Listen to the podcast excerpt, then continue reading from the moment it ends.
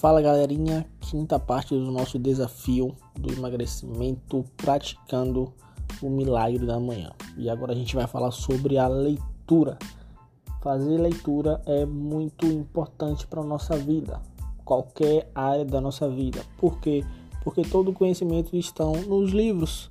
Se você quer se tornar uma pessoa bem-sucedida, você vai procurar livros de pessoas bem-sucedidas. Se você quer se tornar uma pessoa espiritual, você vai procurar livros que falam de espiritualidade. Se você quer aprender um novo idioma ou uma nova coisa, você vai procurar livros específicos para essa nova coisa ou para esse idioma.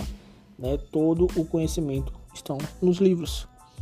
E praticar isso vai melhorar o seu humor, vai melhorar a sua disposição, vai melhorar o modo como você pensa das coisas, vai abrir a sua mente para diversas coisas e vai te ensinar muito.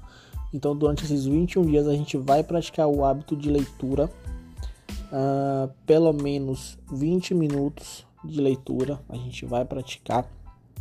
E você pode estar lendo tanto o livro, né, O Milagre da Manhã, quanto qualquer outro livro do seu interesse, mas tem que ser livros que venham para somar.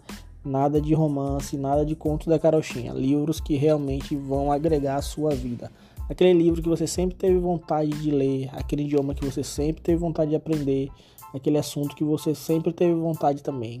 A hora é essa, vamos praticar o hábito de ler. Um abraço e até a próxima.